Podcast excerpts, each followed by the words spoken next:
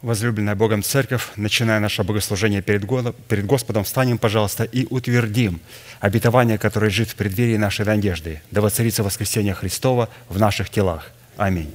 Склоним наши головы в молитве. Дорогой Небесный Отец, во имя Иисуса Христа, мы благодарны имени Твоему Святому за вновь представленную привилегию быть на месте, которое очертила десница Твоя для поклонения Твоему святому имени.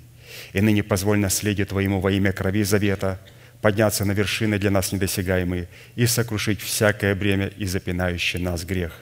Во имя Иисуса Христа да будут прокляты на этом месте, как и прежде, все дела дьявола, болезни, нищета, преждевременная смерть, демоническая зависимость, всевозможные страхи, разрушения, депрессия, косность, невежество – все это да отступит от шатров святого народа Твоего – и ныне встань, Господи, на место покоя Твоего, Ты и ковчег могущества Твоего, и да облекутся святые Твои спасением Твоим, и да возрадуются пред лицом Твоим. Дай нам больше от Духа Твоего, пропитай нас Духом Твоим святым, позволь нам найти светлое лицо Твое. Мы благодарим Тебя, что это служение представлено в Твои божественные руки, и мы молим Тебя, продолжай вести его рукою сильную и превознесенную. Великий Бог, Отец, Сын, Дух Святой. Аминь. Садись, пожалуйста. Я прочитаю из Евангелия Матфея, глава 5, 45, 48 стихи. «Да будете сынами Отца вашего Небесного, ибо Он повелевает солнцу своему восходить над злыми и добрыми и посылает дождь на праведных и неправедных. Итак, будьте совершенны, как совершен Отец ваш Небесный». Призванные к совершенству. Это обетованная заповедь, написанная у Евангелиста Матфея и представлена нам в серии проповедей апостола Аркадия, является наследием святых всех времен и адресована эта заповедь Христом сугубо своим ученикам. А посему люди, не признающие над собой власти человека, посланного Богом, к наследию этой заповеди никакого отношения не имели и навряд ли уже смогут иметь. Мы остановились на назначении праведности Божьей в сердце человека, выраженной в способности – обличение своей сущности в святую или же в избирательную любовь. Колоссянам 3, 14, 15.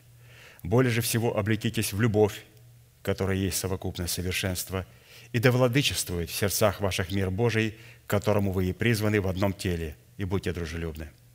Исходя из данного изречения, владычество мира Божьего или праведности Божьей в наших сердцах – возможно только при одном условии, если избирательная любовь Бога будет пребывать в наших сердцах, и мы будем облечены в избирательную любовь Бога. Характер избирательной любви Бога представлен Духом Святым в Писании в свете семи неземных достоинств. И все они записаны 2 Петра, 1 глава, со 2 по 8 стих. Перечислим их. Это добродетель, рассудительность, воздержание, терпение, благочестие, братолюбие и любовь. Мы с вами уяснили, что каждое из семи достоинств плода добродетели содержит в себе характеристики всех других достоинств, так как они проистекают друг из друга, дополняют друг друга, усиливают друг друга, подтверждают истинность друг друга.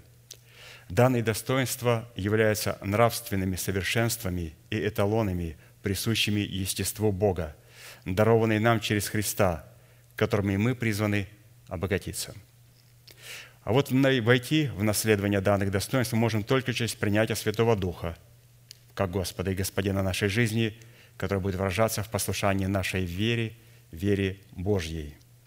И через наследование этих великих драгоценных обетований мы делаемся причастниками божеского естества.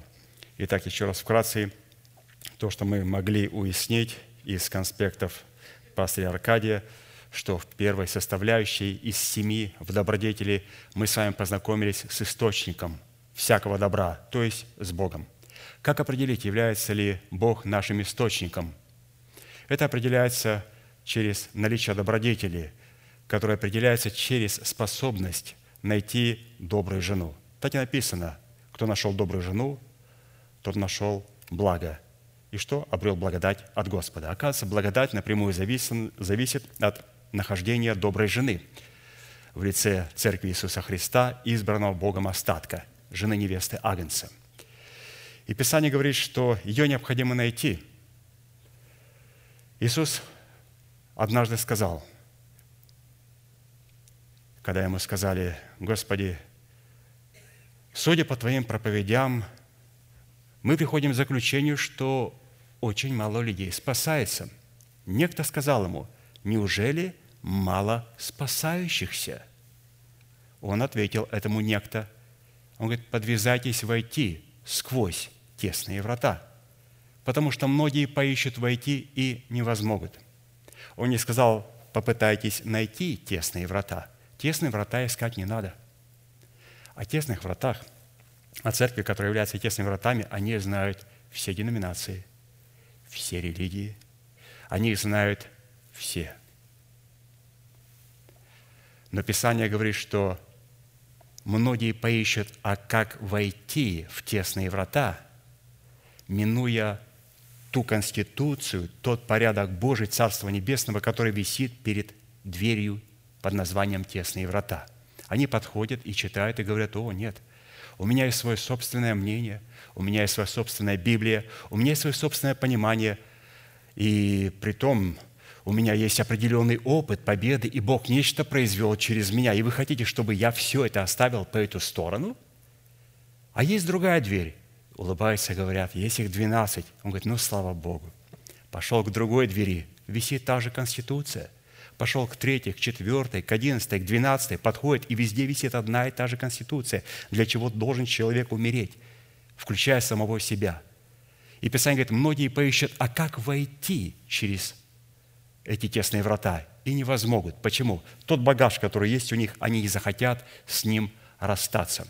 А наши церкви знают очень многие, не только в нашем штате. Если вы поедете на Украину, в Россию, а, в Среднюю Азию, на Кавказ, в страны Прибалтики, и скажете, вы знаете церковь в Портленде? О, мы знаем церковь в Портленде. Это там в Портленде есть церковь, где стоит апостол Аркадий. Мы знаем эту церковь. А какие еще вы церкви знаете? Ну, какие-то там есть другие церкви. Если вы придете в Портландскую церковь любую и назовете имя этой церкви, все скажут, о, мы знаем эту церковь. Писание говорит, нетрудно найти добродетельную жену, трудно войти через тесные врата. Многие поищут способ, а как войти, оставив с собой багаж за своей спиной? Невозможно. И поэтому Иисус сказал в этом ответе, что да, только позволь мне откорректировать тебя. Катастрофически мало спасается из числа уже спасенных. Вот такая констатация. Спрашивали такой вопрос Иисуса. Это же вопрос сегодня спрашивают у помазанников Божьих. Итак, в добродетели мы с вами соприкоснулись с источником всякого добра, с Богом, после чего мы перешли к рассудительности, найдя эту добродетельную жену, церковь Господа, где нас научили, что есть добро и что есть зло. Не то, что я называю добром и злом, а что Бог называет через свое благовествуемое слово добром и злом. В воздержании мы научились с вами отвергать все то, что Бог называет злом, и то, что Он рассматривает злом, и избирать то, что Бог называет добром. В терпении мы с вами согласились смотреть на то, что Бог называет добром, и ожидать Его с терпением. В благочестии мы с вами согласились продолжать освещать свое посвящение. Недостаточно я осветился, забрал себя от чего-то, посвятил, отдал себя кому-то в лице Бога. Теперь вот то, что я отдал себя Богу, это необходимо сохранить, чтобы никто не восхитил моего венца. Как? Через освящение моего посвящения. И на помощь приходит, конечно же, качество благочестия. Потом мы входим в братолюбие.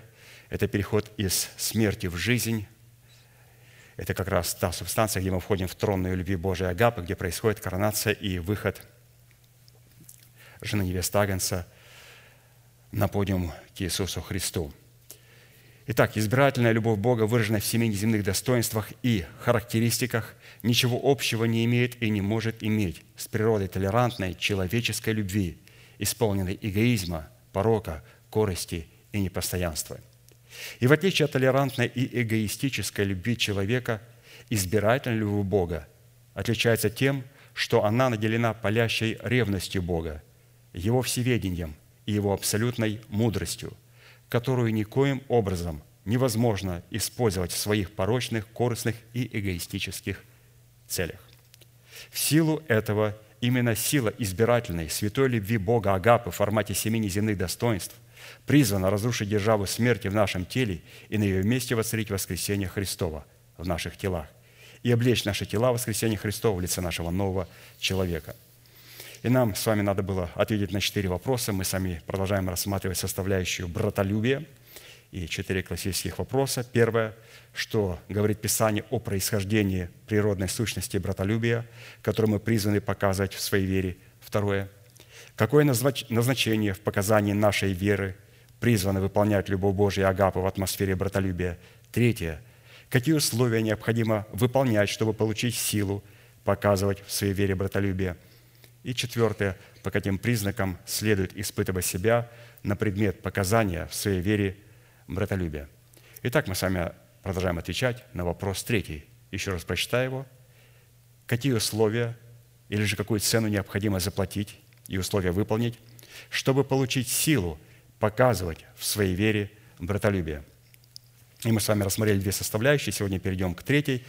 Напомню, что первая составляющая нашей цены и условия для получения силы показывать в своей вере братолюбие – это быть возрожденным от нетленного семени благовествуемого слова, где пастор показал, что как мы приняли Христа, мы должны стараться также и ходить во Христе и со Христом, смотря на корень, откуда происходит наше спасение. Второе – составляющее условие для получения силы показывать в своей вере братолюбие – это показывать в своей вере соль в наличии взращенного нами плода святости. Здесь мы с вами говорили о святости Божьей, которую каждый христианин должен явить в завете соли. Ту, которую он получил дару по благодати в завете крови, эту же святость он должен теперь проявлять в завете соли. То есть святость начинает проявляться в его мышлении, в его поступках, в его делах, в его словах – в его одеждах и в других, разумеется, составляющих. И сегодня мы с вами рассмотрим третью составляющую – условия для получения силы показывать в своей вере братолюбие.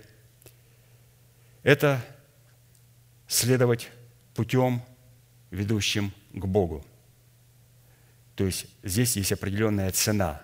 Для того, чтобы я мог явить братолюбие, цена – это следовать путем, ведущим к Богу. Иоанна 14, 4, 7. Иисус сказал, «А куда я иду, вы знаете, и путь знаете». Фома сказал ему, «Господи, не знаем, куда ты идешь, и как можем знать путь?» Иисус сказал ему, «Я сим путь и истина и жизнь, и никто не приходит к Отцу, как только через Меня. Если бы вы знали Меня, то знали бы и Отца Моего, и отныне знаете Его и видели Его». То есть это достаточно знаменитое место, на которое проповедовали очень многие. Но сегодня я хотел бы вам предложить прочитать тот конспект, который у нас есть в наличии, и посмотреть вот эту красоту пути Господня, каким образом открывается в нашей жизни. Обычно, когда люди читают это место Священного Писания, они говорят, что вот что такое путь, что такое истина и что такое жизнь. Отдельно рассматривают эти истины, все послушали, вроде бы знаем и вроде бы ничего не поняли. Но сегодня мы с вами прочитаем очень уникальный конспект. Писание говорит «Я и сим путь», не запятая, а «и», истина, запятая, и везде есть «и», и жизнь. Это говорит о том, что три характеристики, которые он дал, они должны найти себя в определенном месте Священного Писания – и они не имеют права рассматриваться друг без друга. Там должна быть четкая последовательность. Одно вытекает из другого, и одно подтверждает другое, а не просто это вот это, это вот это, а вот это вот это. Надо их соединить, эти места Священного Писания. Если человек не сможет соединить эти три субстанции, эти три определения вместе, то тогда ему лучше не проповедовать на эту тему, воздержаться. Вот давайте сейчас прочитаем об этом пути, потому что чтобы идти по этому пути, надо, как Иисус сказал, знать этот путь. Надо знать этот путь. Итак, исходя из имеющегося диалога апостола Фомы со Христом, чтобы обрести силу для показания в своей вере братолюбия в неукоснительных границах святости, необходимо следовать путем, ведущим к Богу, а для этого необходимо познать Его. То есть, обратите внимание, в том месте говорит, вот слово «знать» где-то семь раз перечисляется. Куда иду, вы знаете, путь знаете. Фома говорит, не знаем, куда ты идешь, не можем знать пути твоего. Он говорит, если бы вы знали меня, знали бы и отца моего. Но вы теперь знаете, потому что вы видели меня, у вас есть я. Вот очень много, вот знаете, знаете, знаете, знаете, повторяется повторяется. Поэтому необходимо познать этот путь познать этот путь. То есть он должен представлен быть в определенном учении, взаимосвязанном между собой и подтверждающим все эти признаки друг друга – Реальность имеющегося диалога такова. Приняв спасение в оправдании по вере во Христа Иисуса, мы тот час не способны принять Господа в свое сердце как Господина своей жизни, потому что в силу нашего младенчества, в котором мы колеблемся и увлекаемся всяким ветром учения, наша совесть еще не очищена от мертвых дел в силу нашей незрелости, в которой мы не способны отвергать злое и принимать доброе.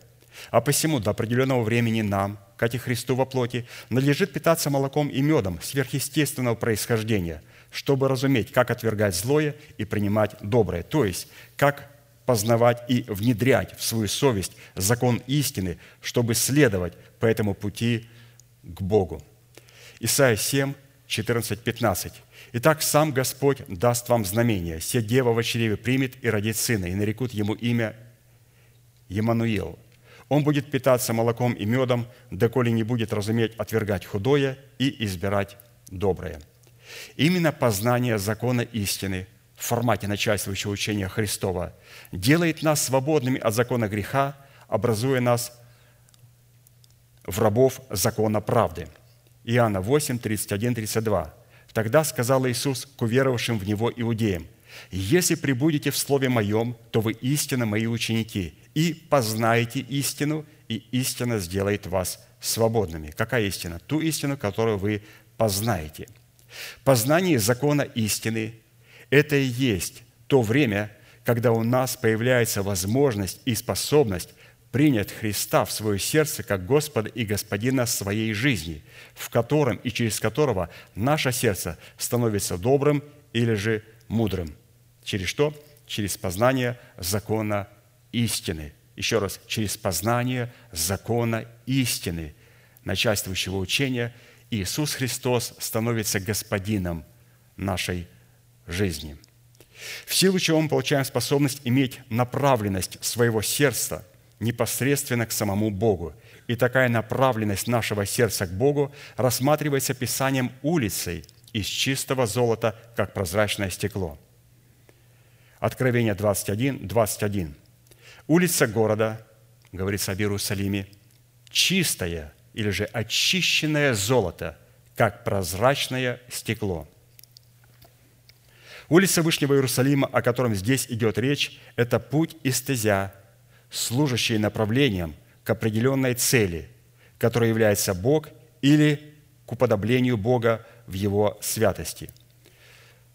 То есть вот эта улица, она не только ведет нас к Богу, а также она нас призвана уподобить самому Богу. Бог хочет, чтобы к Нему пришли по этой улице, по этому пути, который есть Иисус Христос, и Он проходил в Иерусалиме прямо по центру, вот эта улица. И это стезя, которая направляет нас к Богу и уподабливает нас к Богу, когда мы идем по ней. Псалом 83, 6. «Блажен человек, которого сила в тебе и у которого в сердце стези направлены к тебе». Теперь посреди улицы Вешнего Иерусалима и неотъемлемой частью этой улицы является чистая река жизни, светлая, как кристалл, исходящая от престола Бога и Агнца, и древо жизни, растущее по ту и по другую сторону реки жизни. Это записано Откровение 22, 1, 2. «И показал мне чистую реку воды жизни, светлую, как кристалл, исходящую от престола Бога и Агнца, среди улицы его, прямо посреди улицы его, о которой мы читали, вот этот путь, и по ту и по другую сторону реки древо жизни, двенадцать раз приносящее плоды, дающее на каждый месяц плод свой, и листья дерева для исцеления народов. В данной составляющей наше тело представлено в образе святого града Божия Иерусалима, что означает город мира Божия, посреди улицы которого – течет чистая река жизни, светлая, как кристалл, исходящая от престола Бога и Агнца. И среди этой улицы, по ту и по другую сторону реки, древо жизни, двенадцать раз приносящее плоды, да еще на каждый месяц плод свой, и листья дерева для исцеления народов. Отсюда следует, если наше тело не устроено в достоинство Вышнего Иерусалима, и посреди улицы его, в нашем сердце, не течет чистая река жизни, светлая, как кристалл, и среди улицы его, и по ту и по другую сторону реки жизни не растет древо жизни, 12 раз приносящее плоды, да еще на каждый месяц плод свой, листья дерева не служат для исцеления народов, то это означает, что у нас нет пути, направленного к Богу, а следовательно, нет и силы показывать в своей вере братолюбие. Таким образом, составляющими, которые определяют добрую почву нашего сердца, которая представляет путь к Богу, являются три уникальных предмета. Это улица, состоящая из очищенного золота, река жизни, протекающая посреди улицы, и древо жизни, растущее по ту и по другую сторону реки. Я есть им путь, истина и жизнь. Я есть им путь, истина и жизнь.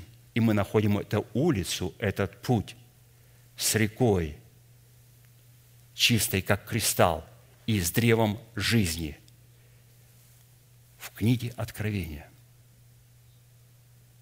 Я никогда не слышал, чтобы кто-то мне когда-то сказал, что путь, истина и жизнь, он находится прямо в центре Иерусалима.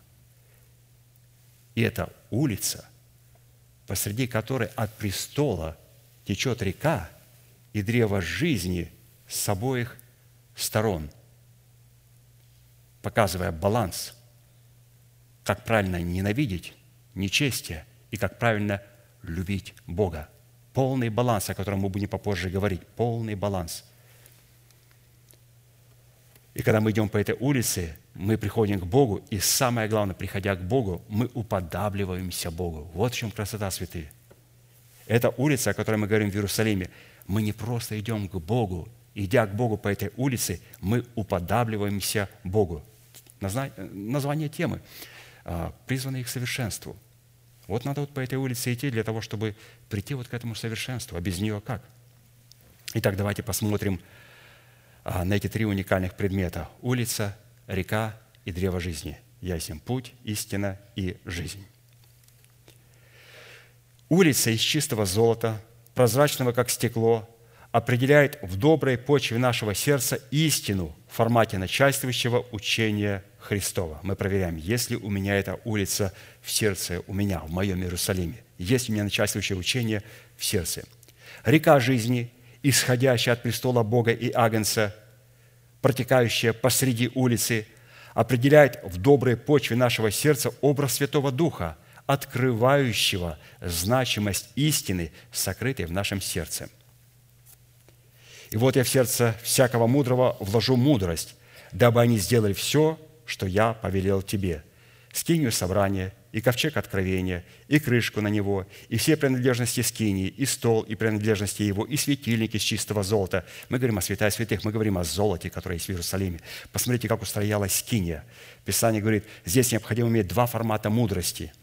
Вложу мудрость в сердце мудрое. Тот человек, у которого есть улица, посреди которой протекает красивейшая река жизни, чистая, как кристалл. Два формата мудрости. Дальше читаем – стол и принадлежности его, и светильник из чистого золота, и все принадлежности его, и жертвенник курения, и жертвенник всесожжения, и все принадлежности его, и умывальники, и подножия его, и одежды служебные, и одежды священной Аарону, священнику, и одежды сынам его для священнослужения, и елей помазания, и курение благовонное для святилища. Все так, как я повелел тебе, они сделают. Кто сделают? Кто сделают? Те, кто имеют два формата мудрости. Два формата мудрости – в моем сердце есть начальствующее учение Иисуса Христа. Это улица, которая проходит в сердце, вот в Иерусалиме. И самое главное, чтобы это престол, нас же престол создать еще Господу. А как, как, как престол образуется? Когда он приходит как Господь и Господин жизни в моем сердце появляется престол, и от этого престола начинает течь кристальная чистая вода, река жизни, открывающая откровение истины Божьей. А вот что такое древо жизни? Третья составляющая. Оно там же находится. Древо жизни, растущее по ту и по другую сторону реки жизни, определяет в доброй почве нашего сердца плод Духа – ну, конечно же, когда мы идем по этой дороге, мы не достигаем просто Бога. Наша цель – уподобиться Богу и достигнуть Его. Как? Писание говорит, принесите много плода, и тем прославится Отец вас Небесный. Поэтому в нашем сердце является это плодом Духа, состоящим в обузданности нашего сердца и наших уст истиной, сокрытой в нашем добром сердце, точно так, как Бог обузывает свои уста словом, исходящим из Его уст. Притчи 15.4. «Кроткий язык – древо жизни, но необузданный – сокрушение Духа. Конечно же, будет кроткий язык у человека, древо жизни, когда у него проходит такая улица, и по которой течет река жизни. Конечно же, у него будет кроткий язык, потому что кротость, она не находится в устах, кротость находится в сердце, которое выражается через уста, как мы слышали. Определяя сущность природы очищенного и прозрачного золота, определяющего в доброй почве нашего сердца истину в формате начальствующего учения Христова, следует иметь в виду, что в природе не бывает – во-первых, чистого золота, и, во-вторых, золота прозрачного, как стекло. Любые залежи золота содержат в себе природу инородных вкраплений, не относящихся к свойству золота. То есть самые а, высокие пробы – это 999. Почему? Ну почему не тысяча? 999, дорогие господа. Это самое высокое, что можно найти на планете Земля – там будет маленькое вкрапление.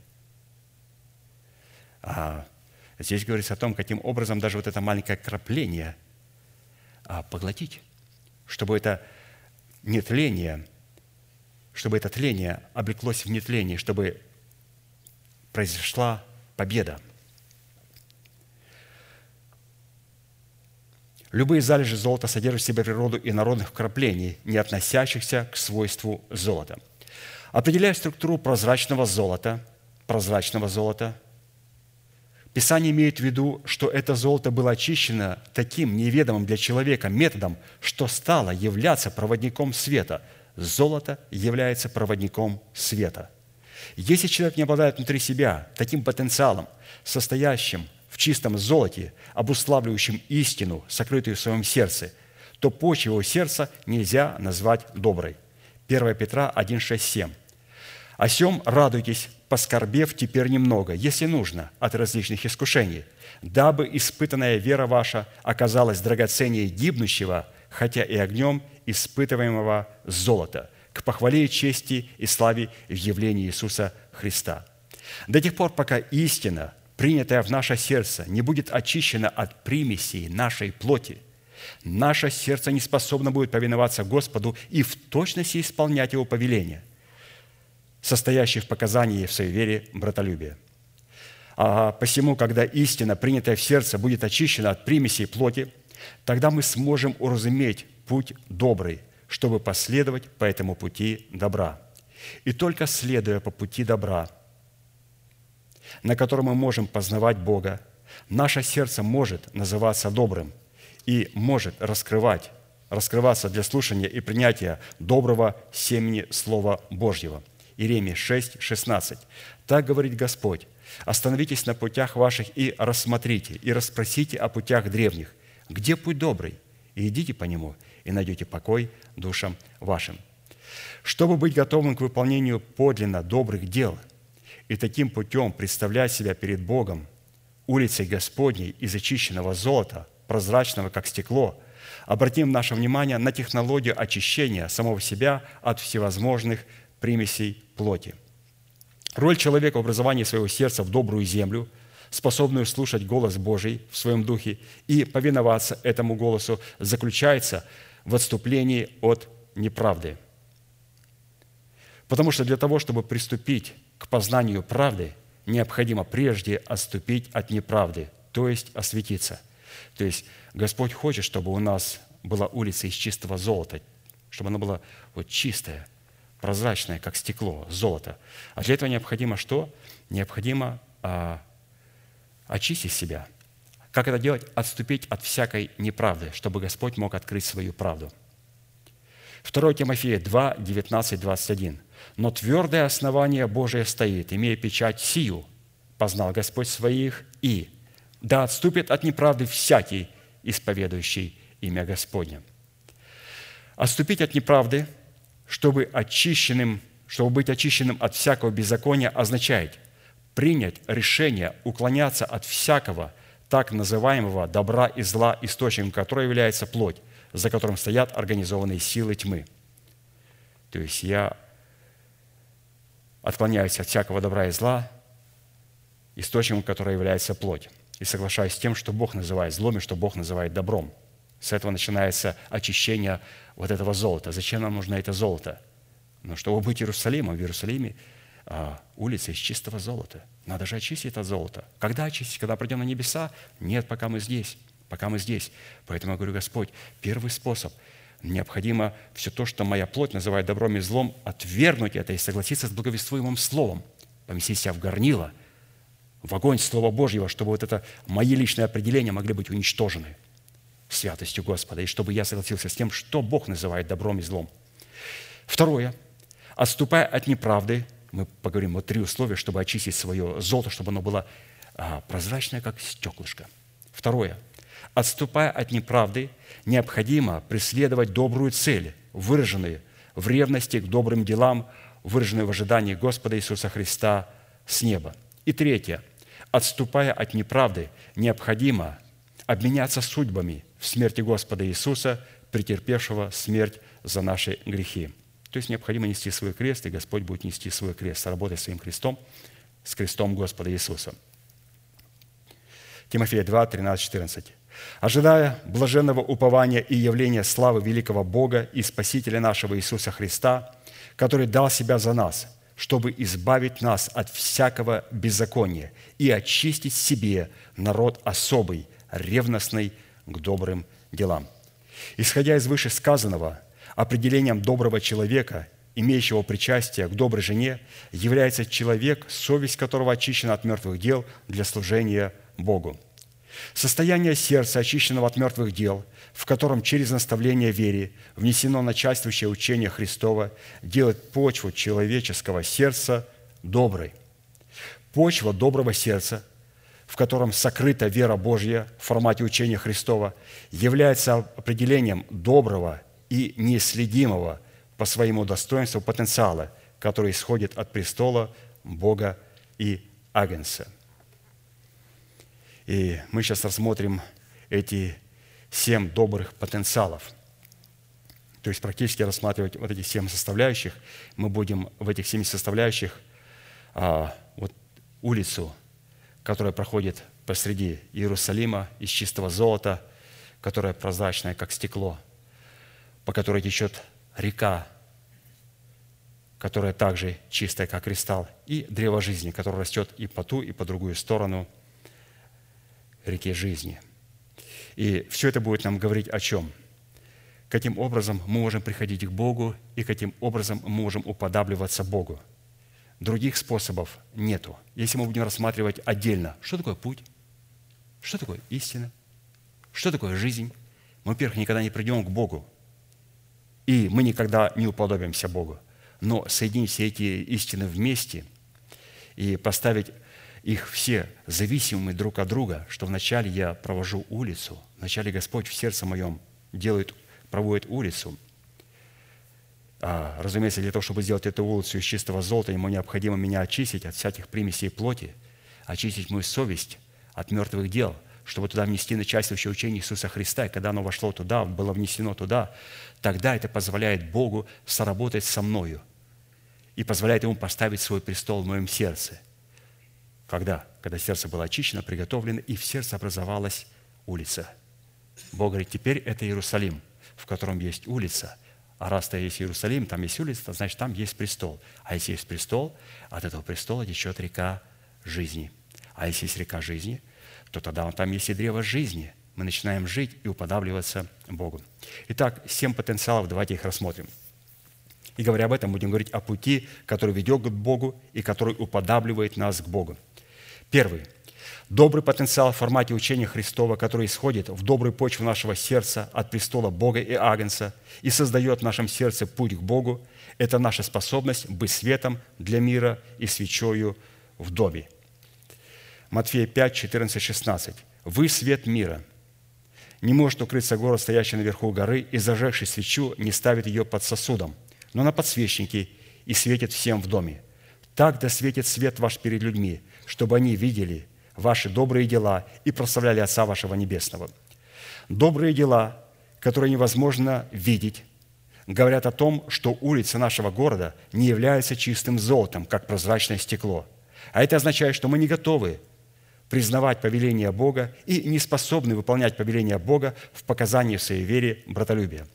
Добрые дела – это такие дела, которые инспирируются Святым Духом и преследуют исключительно интересы воли Божьей, состоящей в установлении нашего тела искуплением Христовым, дающим Богу основания воздвигнуть в наших телах державу нетления и облечь наши тела в имеющееся нетление. Евреям 13, 20, 21. «Бог же мира, воздвигший из мертвых пастыря овец великого, кровью завета вечного, Господа нашего Иисуса Христа, да усовершит вас во всяком добром деле, к исполнению воли Его, производя вас благоугодное Ему через Иисуса Христа. Ему слава во веки веков. Аминь. Бог мира не воздвигнет из мертвых пастыря своих овец вне нашего тела – имеющего органическую причастность к телу Христову в лице избранного им остатка.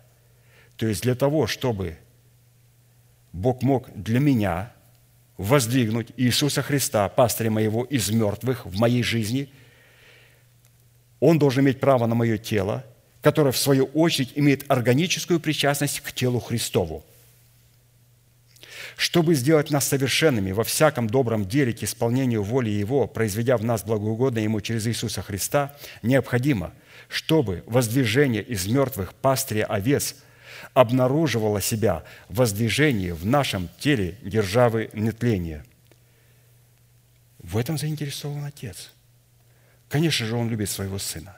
И, конечно же, Он хочет, чтобы Иисус Христос, пастырь овец, был воздвигнут из мертвых. И когда Он это произойдет – в теле его, в теле он, он в новом теле, но он не тело, он глава тела.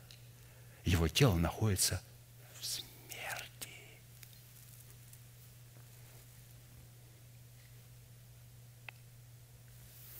Да. Как мы себя чувствуем там?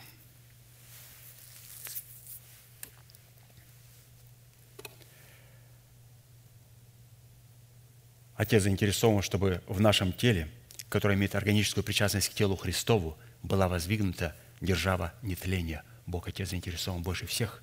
Бог Сын и Дух Святой заинтересованы, потому что Он является главою тела Христова. Он воскрес, а тело находится в смерти. И мы заинтересованы тоже, когда мы исповедуем и называем несуществующее, как уже существующее. Второе – Добрый потенциал в формате учения Христова, который исходит в доброй почве нашего сердца от престола Бога и Агнца и создает в нашем сердце путь к Богу, это способность творить дела Божии, состоящие в повиновении нашей веры, вере Божьей, в устах того человека, которого послал Бог. Иоанна 6, 28, 29. «И так сказали ему, что нам делать, чтобы творить дела Божии?» Иисус сказал им в ответ, «Вот дело Божие, чтобы вы веровали в того, кого Он послал. Не признавая над собою власти Бога в словах человека, посланного Богом, блюсти свою церковь, у нас не будет ни силы, ни познания показывать своей вере братолюбие в неизменных границах взращенного нами плода святости. Иоанна 13, 20. «Истинно, истинно говорю вам, принимающий того, кого я пошлю, меня принимает, а принимающий меня принимает пославшего меня». Если мы не способны показать в своей вере братолюбие, в принятии человека, которого послал Бог, то наше общение со всеми святыми будет разрушать наши отношения с Богом и будет являться горьким корнем, причиняющим вред всем, с кем мы будем иметь общение. Как написано, Старайтесь иметь мир со всеми и святость, без которой никто не увидит Господа. Наблюдайте, чтобы кто не лишился благодати Божьей, чтобы какой горький корень, возникнув, не причинил вреда, и чтобы им не осквернились многие, чтобы не было между вами какого блудника нечестивца, который бы, как Исав, за одну снеть отказался бы от своего первородства. Третье.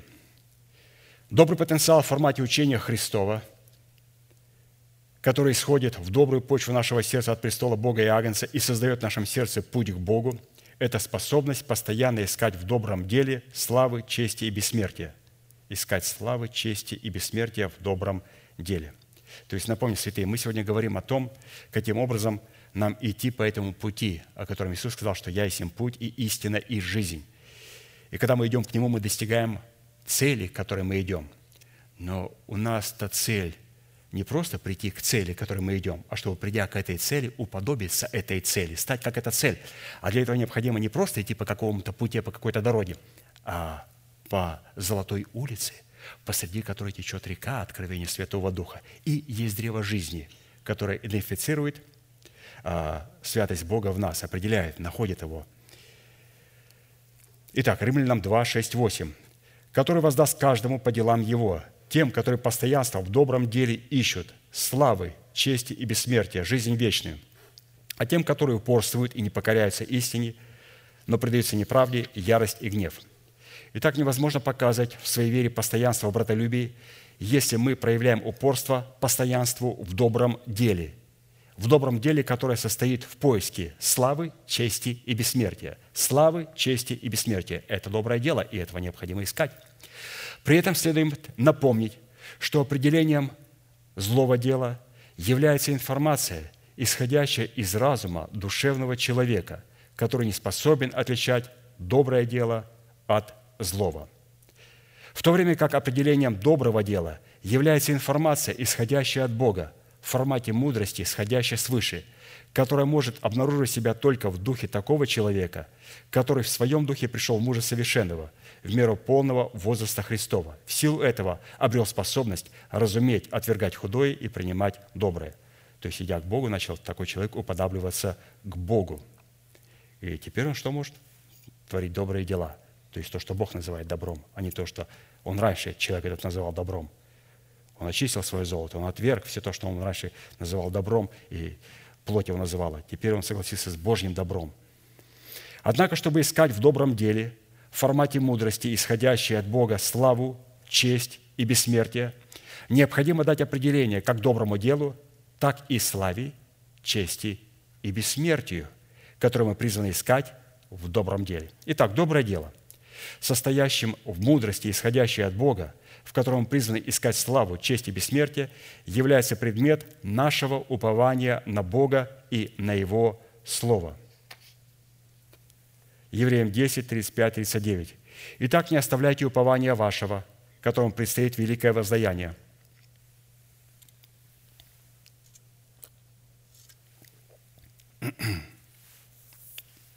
Терпение нужно вам, чтобы, исполнив волю Божию, получить обещанное – ибо еще немного, очень немного. И грядущий придет и не умедлит. Праведный верою жив будет. А если кто поколеблется, не благоволит к тому душа моя. Мы же, не исколеблющихся на погибель, но стоим в вере к спасению души.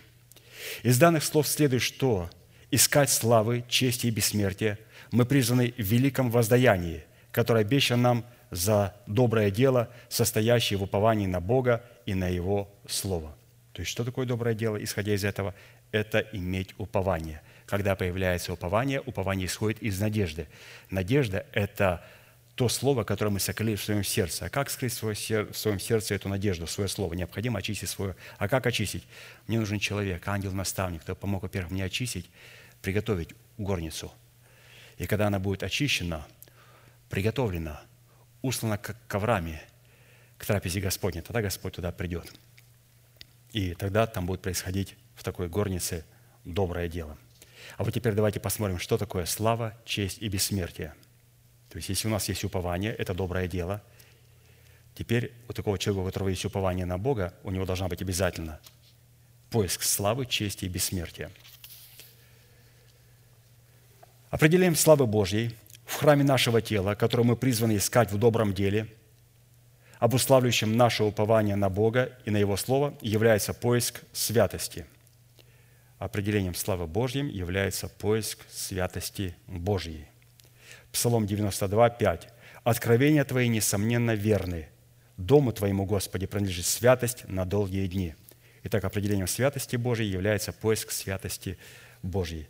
И мы знаем, что когда Господь являл в народе израильском славу Божью, когда народ непокорный был, и когда он сказал, достаточно Моисея и Аарона побить камнями, и явила слава Господня.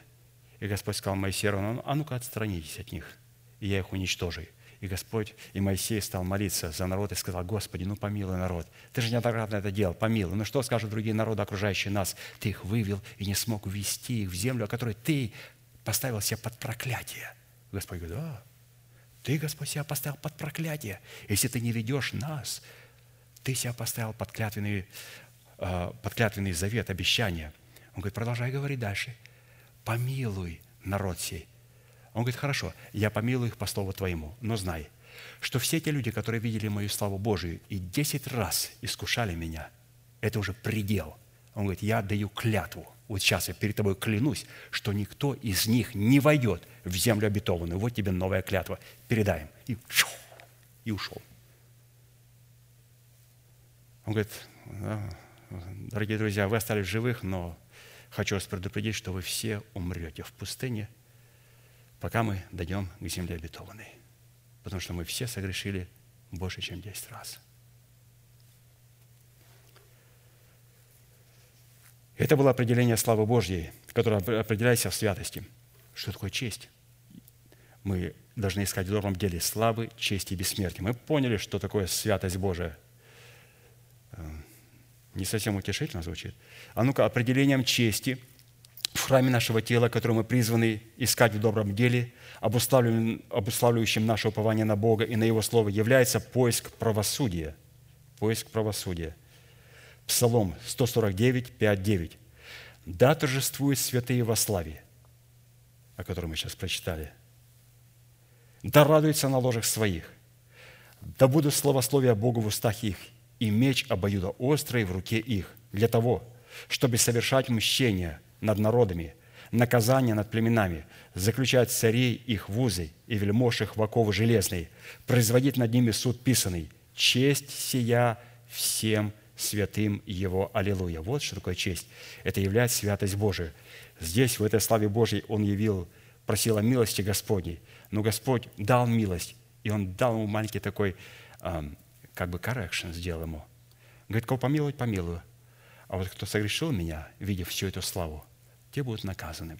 И здесь честь, второе качество, она более конкретно говорит, что что такое честь? Это являть правосудие Божие, защищать сосуды милосердия, но также в чести являть правосудие и суд Божий. И, конечно же, искать бессмертие, искать славы, чести и бессмертия, определением бессмертия в храме нашего тела, которое мы призваны искать в добром деле, обуславливающим наше упование на Бога и на Его Слово, является поиск воздвижения в нашем теле державы бессмертия. Римлянам 8, 22, 25. «Ибо знаем, что вся тварь совокупно стенает и мучается до ныне. И не только она, но и мы сами, имея начаток Духа, и мы сами в себе стенаем, ожидая усыновления и искупления тела нашего. Ибо мы спасены в надежде. Надежда же, когда видит, не есть надежда. Ибо если кто видит, то что ему, ему и надеется. Но когда надеется того, чего не видим – тогда ожидаем в терпении. Человек, не разумеющий доброго дела, состоящего в уповании на Бога и на Его Слово, не разумеет ни славы, ни чести, ни бессмертия, который он призван искать в этом добром деле. А следовательно, такой человек, не имея славы, чести и бессмертия в уповании на Бога и на Его Слово, и не разумея их полномочий, не сможет дать твердость словам своим на суде. Псалом 111, 5, 8. Добрый человек милует и взаймы дает. Он даст твердость словам своим на суде. Он вовек не поколеблется. В вечной памяти будет праведник. Не убоится худой молвы. Сердце его твердо, уповая на Господа. Утверждено сердце его и не убоится, когда посмотрит на врагов своих. Четвертое. Мы говорим о пути, по которому нам необходимо идти, и идя к этому, по этому пути, мы приходим к своей цели и уподабливаемся, идя к этой цели, той цели, которая представлена нам в лице Господа нашего, нашего Небесного Отца. Иисус сказал, будьте совершенными, как Отец мой совершен. Как? Идите по этому пути к Нему, и когда будете идти по моему пути, вы уподобитесь моему Отцу Небесному. То есть другого пути нет. Невозможно просто прийти к Богу и быть как сатана. Иисус сказал, я есть путь и истина, и жизнь. Невозможно прийти к Богу и сказать, а можно у порога? Нет, невозможно. Есть единственный путь. И как ангелы определяют, и апостол Петр, как э, неверующие говорят, он там стоит и встречает. Ну, кто там встречает? Там встречает истина. Святая истина и Дух Святой. А, все. Все. Надо знать, что не апостол Петр там встречает, а истина и Слово Божие, о котором прочитали, оно чистое и прозрачное, трансцендентная чистота, которая сидит на престоле. Надо же идти к этой чистоте. Четвертое. Добрый потенциал в формате учения Христова, который исходит в добрую почву нашего сердца от престола Бога и Агнца и создает в нашем сердце путь к Богу, это способность нашего сердца соблюдать целомудрие. Если наше сердце будет обладать состоянием целомудрия, то тогда наши мысли, наши слова, наше поведение и наша одежда будет выражать собою состояние нашего сердца. 1 Тимофея 2, 1, 14. Ты же говори то, что сообразно здравым учением, чтобы старцы были бдительны, степенны, целомудренны, здравы в вере, в любви и в терпении, чтобы старицы также одевались прилично святым, не были клеветницы, не порабощались пьянству, учили добру, чтобы вразумляли молодых любить мужей, любить детей, быть целомудренными, чистыми, попечительными о доме, добрыми, покорными своим мужьям, да не порицается Слово Божие. Юноши также увещевать быть целомудренными, во всем показывая в себе образец добрых дел, в учительстве чистоту, степенность, неповрежденность, слово здравое, неукоризненное, чтобы противник был посрамлен, не имея ничего сказать о нас худого. Ибо явилась благодать Божия, спасительная для всех человеков, научающая нас, чтобы мы, отвергнув нечестие и мирские похоти, целомудренно – праведно и благочестиво жили в нынешнем веке, ожидая блаженного упования и явления славы великого Бога и Спасителя нашего Иисуса Христа, который дал Себя за нас, чтобы избавить нас от всякого беззакония и очистить себе народ особенный, ревностный к добрым делам. Итак, человек, не разумеющий дисциплины целомудрия, никогда не сможет показывать в своей вере братолюбие в границах святости и как выражение святости. Слово целомудрия – определяется во всех имеющихся словарях мира как девственность или невинность, сопряженная со строгой нравственной чистотой. И это в какой-то мере правильно, но это не полное откровение о целомудрии. В Писании целомудрие – это, во-первых, целостность, представляющая собой единство духа, души и тела в таких свойствах, как благоразумие, сдержанность, состоящую в способности обуздывать свой язык, здравость, рассудительность, которую мы призваны показывать в своем поведении не только по отношению к противоположному полу, но и со всеми окружающими и в первую очередь в братолюбии. Исходя из имеющегося смысла, целомудрие противопоставлено сладострастию и сладостолюбию. 1 Тимофея 5, 5, 6. «Истинная вдовица и одинокая надеется на Бога и пребывает в молениях, и молитвах день и ночь, а сластолюбивая заживо умерла. Сладострастие и сластолюбие – это состояние оккультно обремененного человека, находящегося во власти своих э, сексуальных чувств. Теперь, мы сейчас перейдем к пятому пункту, но что интересно для себя подчеркнул, здесь пастор сказал, что целомудрие – это не просто э, нравственная чистота, а это также доброе поведение – друг к другу. И оно противостоит другому слову. Вот сладострастие и сластолюбие, которое говорит об обремененности человека находиться во власти своих чувств. Вот, вот мне понравилась эта мысль. Не просто вот, вот сексуальных чувств, а чувств. Когда человек находится а, во власти до оккультности, во власти своих чувств, то Писание не рассматривает такого человека целомудренным. Целомудренный человек – это рассудительный человек, а человек, которого что-то, где-то, как-то, и он сразу в порыве своих чувств начинает что-то извергать из себя. Писание говорит, этот человек не целомудренный, этот человек не... Потому что целомудрие – это целостность. Целостность между духом, душой и телом. Единство, которое все подчинено здравости и рассудительности. И эмоции, и чувства, они идут за нами на поводу. То есть вот это вот для себя подчеркнул, вот это очень важная вещь, что если вот у меня необузданные чувства, и они идут за мною, то Писание просто не рассматривает меня человеком целостным, целостным то есть целомудренным, в духе, разумеется, не по плоти. По плоти мы можем, конечно же, быть целомудренными, но есть понятие также духовной целомудренности. Пятое. Добрый потенциал в формате учения Христова, который исходит в добрую почву нашего сердца от престола Бога и Агнца и создает в нашем сердце путь к Богу – это способность нашего сердца выражать себя в служении благотворительности. 2 Коринфянам 8, 4, 6. Они весьма убедительно просили нас принять дар и участие их в служении святым. И не только то, чего мы надеялись, но они отдали самих себя, во-первых, Господу, потом и нам по воле Божьей. Поэтому мы просили Тита, чтобы он, как начал, так и окончил у вас и это доброе дело – если человек не находит радости и удовольствия в служении святым материальными средствами, у такого человека нет никакой возможности показывать в своей вере братолюбие. И нежелание оплатить составляющие цены в предмете своих средств за показания в своей вере братолюбия состоит в обыкновенном сребролюбии, за которым стоит поклонение демоническому князю Мамоне, с которым данный человек разделит свою участь в озере огненном, горящим огнем и серою – Иакова 2, 14, 20. «Что пользы, братья мои, если кто говорит, что он имеет веру, а дел не имеет? Может ли эта вера спасти его? Если брат или сестра Нади и не имеют дневного пропитания, а кто-нибудь из вас скажет им, иди с миром, грейся и питайся, но не даст им потребного для тела, что пользы? Так и вера, если не имеет дел, мертва сама по себе. Но скажет кто-нибудь, ты имеешь веру, а я имею дела – Покажи мне веру твою без дел твоих, а я покажу тебе веру мою из дел моих. Ты веруешь, что Бог един. Хорошо делаешь. Но и бесы веруют и трепещут. Не хочешь ли знать, неосновательный человек, что вера без дел мертва?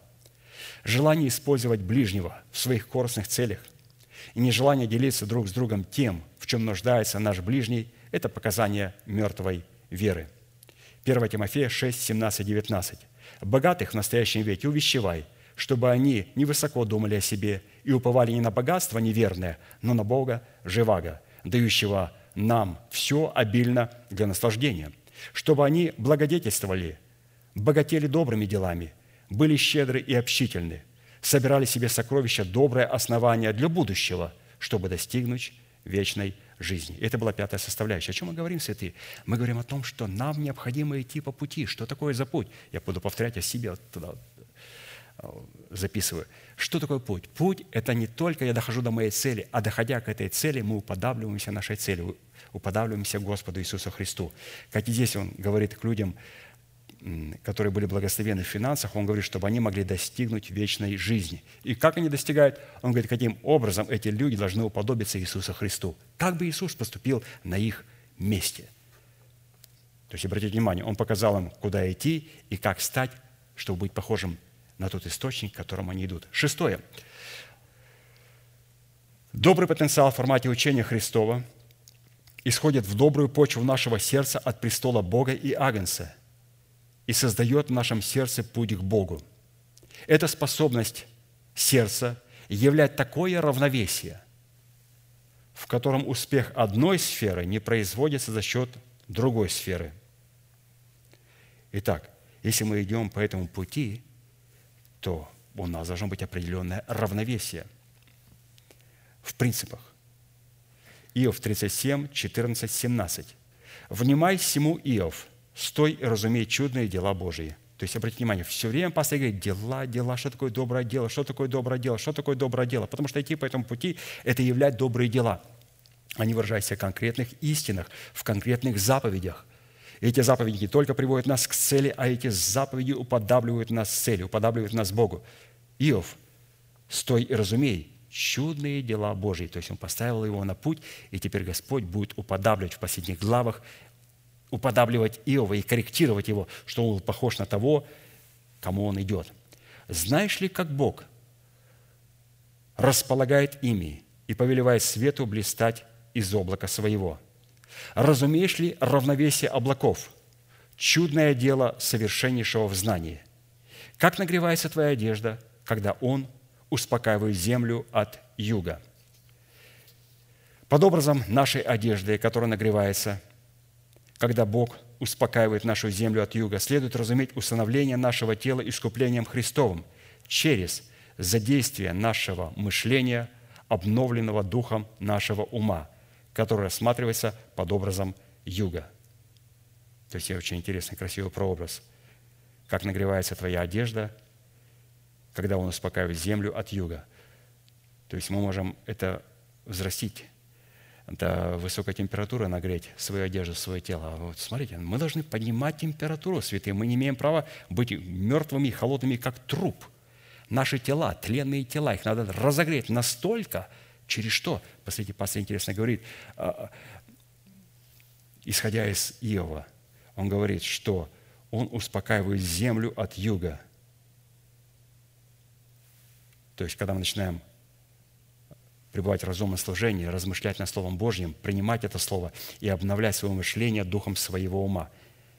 Но прежде, разумеется, мы положили в наш дух ум Христов в формате учения Христова. И посредством ума Христова, учения Христова, которое мы приняли, теперь мы начинаем обновлять наше мышление, наш юг. Вот он, где наш находится юг. Очень важная составляющая. Вот этот наш юг через исповедание должен нагреть мое тело, чтобы оно до высокой температуры доходило через исповедание и размышление над этим откровением – Далее, возвращаемся теперь к облакам и к равновесию. Под образом облаков, как в теле искупленного Богом человека, так и в теле Христовом в лице избранного Богом остатка подразумеваются святые в качестве рабов Господних, которые являются орудием Бога, задействованным им для помилования или для наказания.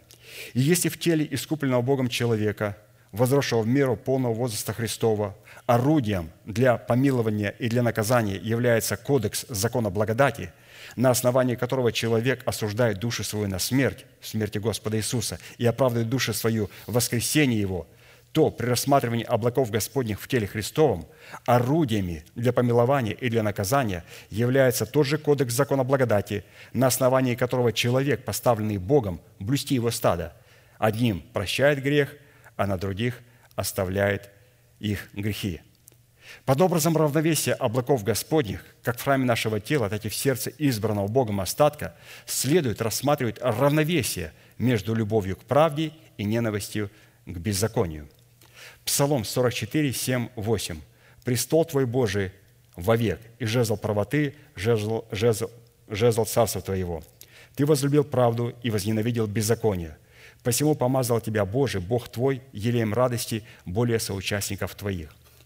Если человек не разумеет и не имеет равновесия между любовью к правде и ненавистью к беззаконию, у такого человека отсутствует у такого человека отсутствие успеха в одной сфере всегда будет производиться за счет успеха другой сферы. Что на практике означает, что такой человек будет использовать свободу Христову поводом к угождению плоти. Галатам 5, 9, 15. «Малая закваска заквашивает все тесто. Я уверен о вас в Господе, что вы не будете мыслить иначе, а смущающий вас, кто бы он ни был, понесет на себя суждение. За что же гонят меня братья, если я и теперь проповедую обрезание? Тогда соблазн креста прекратился бы. О, если бы удалены были возмущающие вас, к свободе, к свободе призванные вы, братья, только бы свобода ваша не была поводом к угождению плоти, но любовью служите друг другу. Ибо весь закон в одном слове заключается – люби ближнего твоего, как самого себя. Если же друг друга угрызаете и съедаете, берегитесь, чтобы вы не были истреблены друг другом. Таким образом, добрый потенциал в формате учения Христова, который исходит в добрую почву нашего сердца от престола Бога и Агнца и создает в нашем сердце путь Господу, это способность сердца – соблюдать правосудие, любить дела милосердия и смеломудренно ходить перед Богом. Кстати, написано у Михея 6.8. «О человек, сказано тебе, что добро и чего требует от тебя Господь. Действовать справедливо, любить дела милосердия и смиренно ходить перед Богом твоим». Исходя из всего вышесказанного, что условие для показания в своей вере братолюбия состоит в нашем отношении к Слову Божьему, как к мечу обоюдоострому, что указывает на отсутствие в нашем сердце лицеприятия. То есть, когда у нас есть Слово Божие, как меч обоюдоострый. Вот у такого человека нет лицеприятия. Евреям 4, 12. «Ибо Слово Божие живо и действенно, и острее всякого меча обоюда острова, оно проникает до разделения души и духа, составов и мозгов, и судит помышления и намерения сердечные. То есть, вот, святые, нам необходимо а, являть такое равновесие. И как мы с вами говорили, что если у нас есть в сердце Иерусалим, то в этом Иерусалиме должна быть улица из чистого золота, которая прозрачная, как стекло – когда у нас это есть, в нашем сердце мы найдем престол Бога и Агнца. Если есть престол Бога Агнца, от этого престола будет течь река жизни, чистая, как кристалл. И если у нас будет чистая река в сердце, как кристалл, то Господь сказал, тогда у нас будет и древо жизни, которое будет расти и по ту, и по другую сторону. По ту и по другую сторону. Это как раз шестое составляющее. Равновесие. Равновесие – мы должны являть святость Божию и честь я всем святым, равновесие. Он возлюбил правду и возненавидел беззаконие. И люди очень боятся равновесия. Они вырывают место Священного Писания и говорят, например, вот ты должен почитать отца и мать твою, сынок, ты нарушаешь заповедь Господню. А ты говоришь другое место, что Иисус сказал, оставь отца твоего, мать твою, и оставь мертв... вот, и мертвецам погребать своих мертвецов. И все. Вот встретились две истины. И теперь необходимо привести их к равновесию. Необходимо привести к равновесию. И когда я приводил к равновесию, даже вот, вот эту маленькую истину, отношение, например, к родителям, другая сторона замолкала. Как только мы начинаем говорить какую-то истину и приводить эту истину к равновесию – наша оппозиция закрывает уста. И мне отвечали так, я не хочу с тобой говорить, не хочу. Это было давно, сейчас я не разговариваю, но это очень давно, вот когда было время в душевности своей. Пребывал там, общался, говорю, ну как общался, ну раз в год позвонит. Вот все общение. Сегодня этого нету. Но о чем я хочу сказать? Как только я приводил равновесие, что нет, мы должны любить своих родителей – и пояснял, каких родителей надо любить. Те родители, которые не являются мертвыми для Бога, которые в церкви, которые любят истину, которые вошли через сквозь тесные врата. Таких людей и таких родителей надо любить. А те, которые пренебрегли истиной, восторгались истиной вначале, заставили тебя посмотреть на эту истину, восторгаться ей. И потом, в то время, когда мы все восторгались, вдруг тот человек, который говорил, смотри, восторгайся, начинает плевать в эту истину. Ну, вы извините меня. Нельзя подойти к шедевру, восторгаться, и потом через пять минут в одержимости плевать на шедевр. Это, это хамство, извините, пожалуйста. Это, это одержимость и оккультность. И когда вот такие вещи приводишь и говоришь, мы должны любить, да, родителей, и это заповедь Господня, чтобы быть долголетними на земле, ну вот те, которые стоят в истине. А те, которые пренебрегли истиной, плюнули в лицо истине – то с такими надо прекращать общение. И когда это говоришь, моментально прекращается разговор, потому что нету совершенно никаких других аргументов. Что мы сделали? Я просто взял истины, которые я знаю, которые я научился в этой церкви, и я показал их в формате равновесия. Дьявол ненавидит равновесие. Ему либо перевес в эту сторону, либо в эту сторону. Либо ты мертвая религия, либо ты пляшешь, как ненормальный одержимый человек – Почему бы не привести к равновесию? Если вы придете к равновесию, это значит, люди идут к Богу. А если идут к Богу, они уподабливаются Богу. Если они уподабливаются к Богу, то в этом теле нагревается температура. Если в этом теле нагревается температура, то это тело облечется в воскресение Христова, когда придет время. Седьмая составляющая. Добрый потенциал в формате учения Христова исходит в добрую почву нашего сердца от престола Бога и Агнца и создает в нашем сердце путь к Богу. Это способность сердца являть и обнаруживать свое органическое причастие утешению и покою Бога. 2 Коринфянам 1.3. «Благословен Бог и Отец Господа нашего Иисуса Христа, Отец милосердия и Бог всякого утешения». Из этого стиха следует, что конечная цель и определение всякого доброго тела, явленного в братолюбии, обнаруживает себя в успокоении и утешении, которым обладает Бог. Бог обладает этим, я обладаю этими же качествами. Я должен приобрести и успокоиться, и утешиться в Боге, раз я иду по этому пути. Бытие 1, 31 и 2, 2, 3. Все книга Бытие. «И увидел Бог все, что Он создал, и вот хорошо весьма. И был вечер, и было утро, день шестой. И совершил Бог к седьмому дню дела свои, которые Он делал, и почил в день седьмой от всех дел своих, которые делал. И благословил Бог седьмой день, и осветил его, ибо вонный почил от всех дел своих, которые Бог творил и созидал. Исходя из имеющегося смысла, конечный результат всякого доброго дела, находящего свое выражение в братолюбии, находит свое выражение и свое воплощение в субботе – который является образом тела Христова в лице невесты Агнца, в которой Бог успокаивает и который является его домом. Исход 31, 12, 17.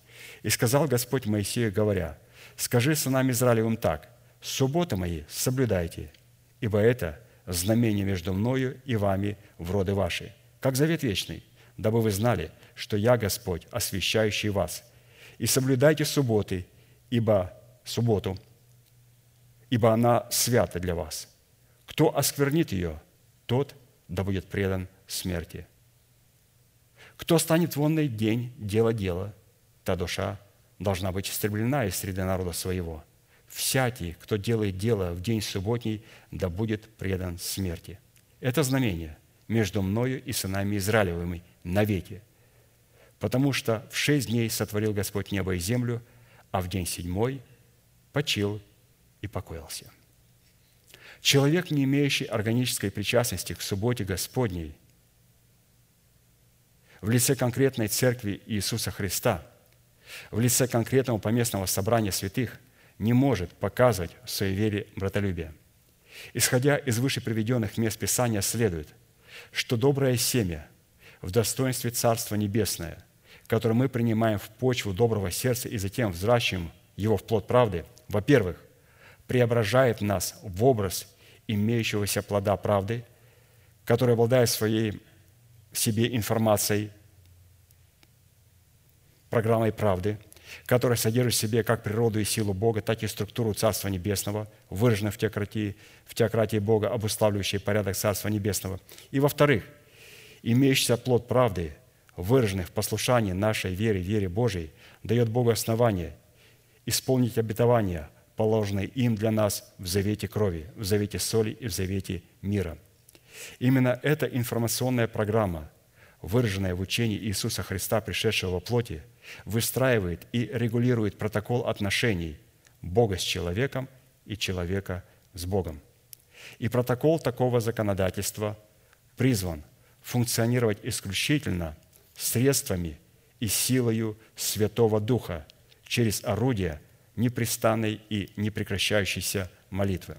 А посему добрая земля, под которой подразумевается добрая почва человеческого сердца, принимающая и взращивающая доброе семя в плод правды, это Царство Божье в человеке. Таким образом, облекаясь взращенный нами в соработе с Богом плод правды, мы одновременно становимся как территория Царства Небесного на земле, так и Домом Божьим или местом, на котором пребывает Бог. Вот и прекрасное окончание. Мы становимся домом, наши тела становятся домом, на котором пребывает Бог. То есть Бог хотел показать, что Он хочет жить в доме. И Он хочет, чтобы в этом доме воцарилось воскресение Христова. Воскресение Христова – И Он этого жаждет. И мы будем благодарить а, Бога за это откровение и через наше исповедание вот, нагревать нашу одежду, нагревать нашу одежду и приводить это обетование и приближать. Потому что Бог исходит, исходит также от температуры. Вот как нагревается наша праведность, как нагревается наша одежда, как нагревается а, наше тело. Через исповедание. Мы приняли это откровение и начинаем через исповедание. Исповедание, когда мы слышали, он от юга, он с юга, с позиции разумного служения начинает а, согревать наше тело. То есть наше тело, оказывается, нуждается а, в согревании.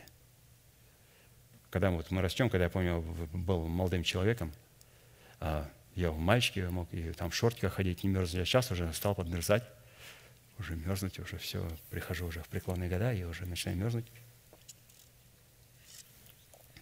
Чувствует, сочувствует со святые. Поэтому я думаю, Господи, я начинаю мерзнуть. В почтенные, да. В почтенные, да. Мерзнуть начинаю. Он говорит, ты, ты, ты согревайся Словом Божьим. Как согревать Словом Божьим? Помести его сюда. Из позиции юга начинай греть свое тело, нагревай свое тело. Ну, будем сейчас нагревать в молитве. Будьте благословены в вашей молитве, будем молиться.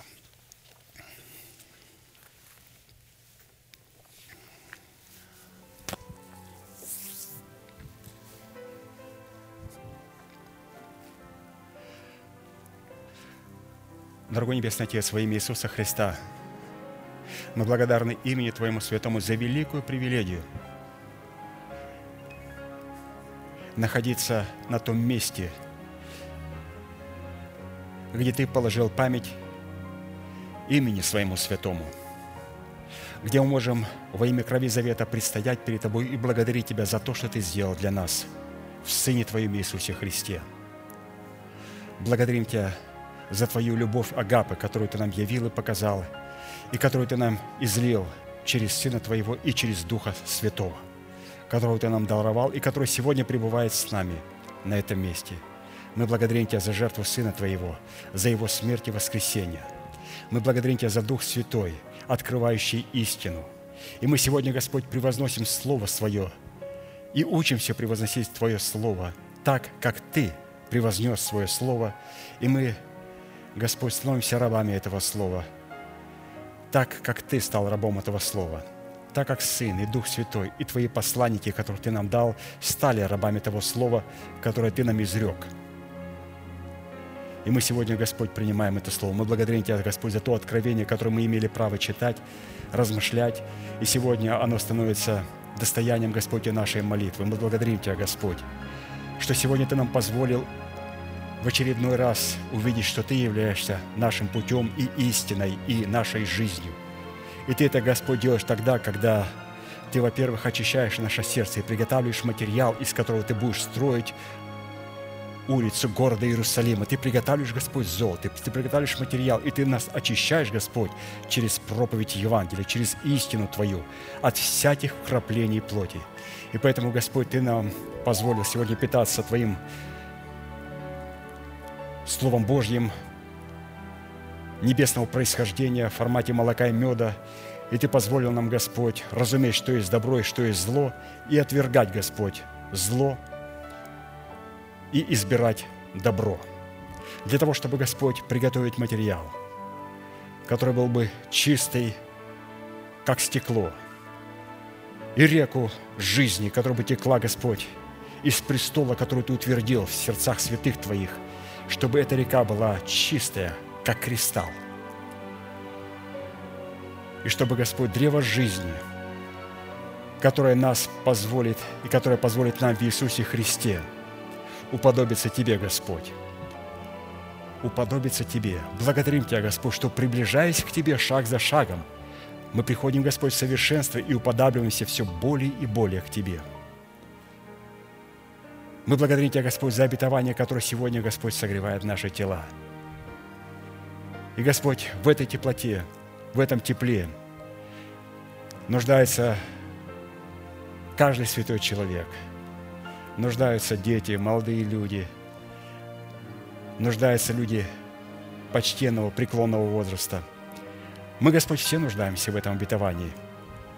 Не для того, Господь, чтобы согреться этим обетованием – но для того, Господь, чтобы Ты мог воцариться в храме нашего тела и чувствовать себя комфортно в храме нашего тела, в котором Ты утвердил воскресение Христова.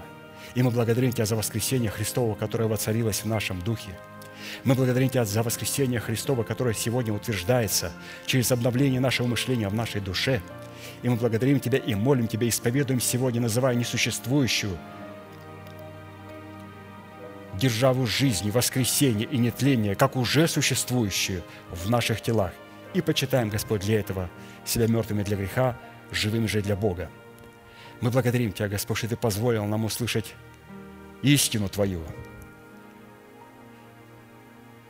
и заплатить требуемую цену за обладание, Господь, Тобою. Отложить ветхого человека со всеми делами его. Отложить прежний образ жизни – отложить все то, что истлевало, для того, чтобы Господь обновить свое мышление духом своего ума и облечься в нового человека, созданного по Богу в праведности, святости и истины. Позволь нам, Господь, сегодня отложить, отложить, если что-то осталось, то, что мы не отложили.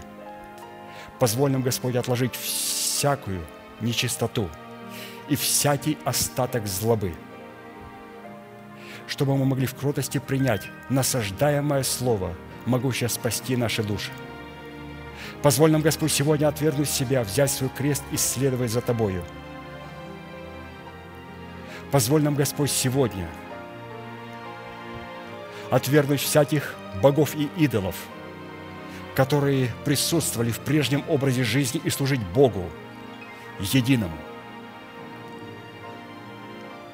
Позволь нам, Господь, сегодня через исповедание веры нашего сердца свергнуть себя всякое бремя и запинающий нас грех и продолжать почитать себя мертвыми для греха, живыми же для Бога. И мы молим Тебя, Господь, чтобы Ты позволил нам, чтобы закон Моисея, осуждающий нас, мог стать нашим другом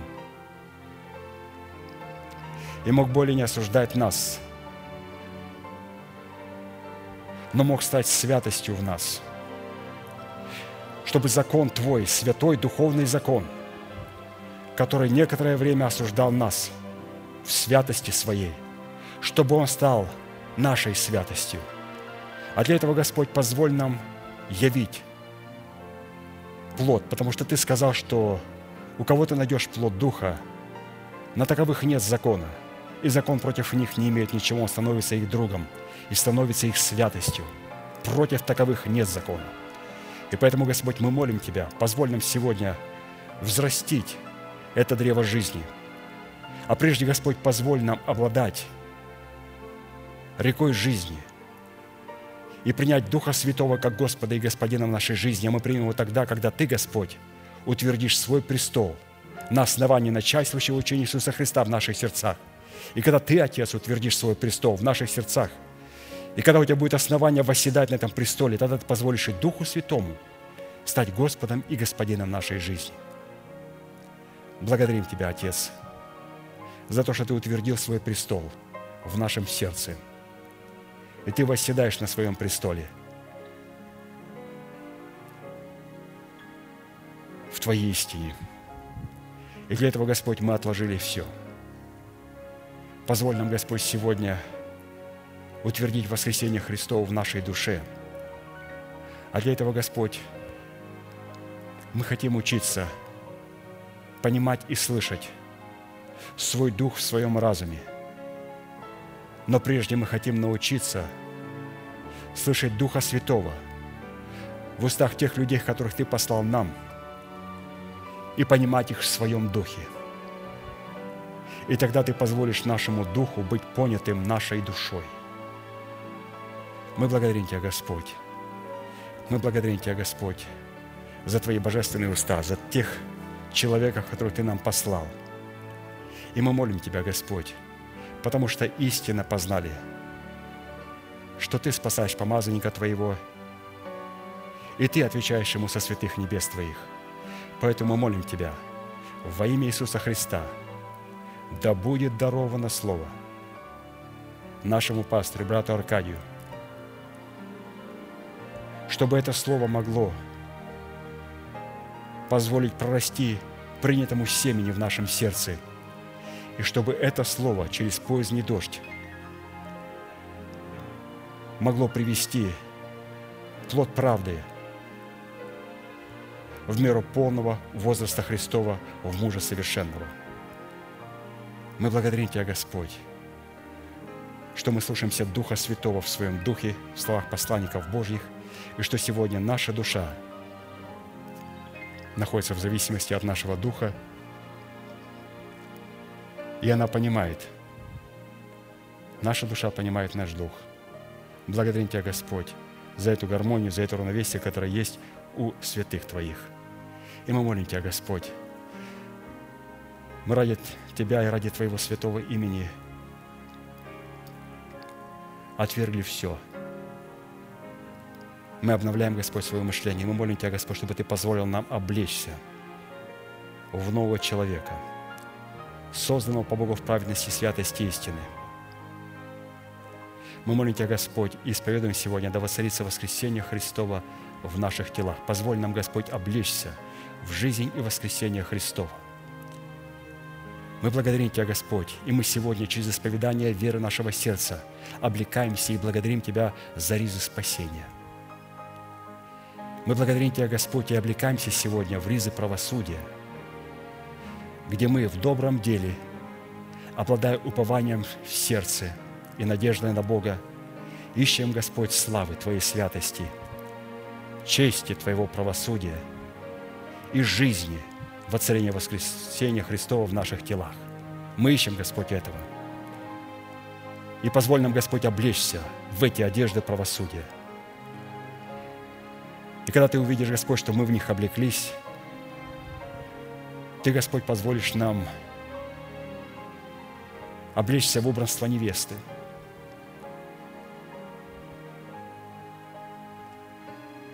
облечься в венец жениха. И в конце концов облечься в представительную силу Яхвы Саваофа. И в этой представительной силе Святого Духа ты увидишь святых Твоих навстречу с Иисусом Христом. Мы ожидаем, Господь, этой встречи. И мы знаем, и мы слышим ту цену, которую требуешь Ты, для того, чтобы облечься в представительную силу Господа Яхвы Саваофа. И мы облекаемся, Господь, сегодня в эту силу. И мы согреваем сегодня, сегодня себя этими откровениями. И благодарим Тебя, Господь, за то, что Ты есть Бог всякого утешения. Ты утешаешь, Господь, нас Словом. Благодарим Тебя за Твою милость, дарованную нам на этом месте – и мы благословляем Тебя из этого святого места, наш великий Бог, Отец, Сын, Дух Святой. Аминь. Отче наш, сущий на небесах, да святится имя Твое, да придет царствие Твое, да будет воля Твоя и на земле, как и на небе. Хлеб наш насущный, подавай нам на каждый день, и прости нам долги наши, как и мы прощаем должникам нашим. И не веди нас в искушение, но избавь нас от лукавого, ибо Твое есть царство и сила и слава во веки. Аминь. И закончим нашу неизменной манифестацией.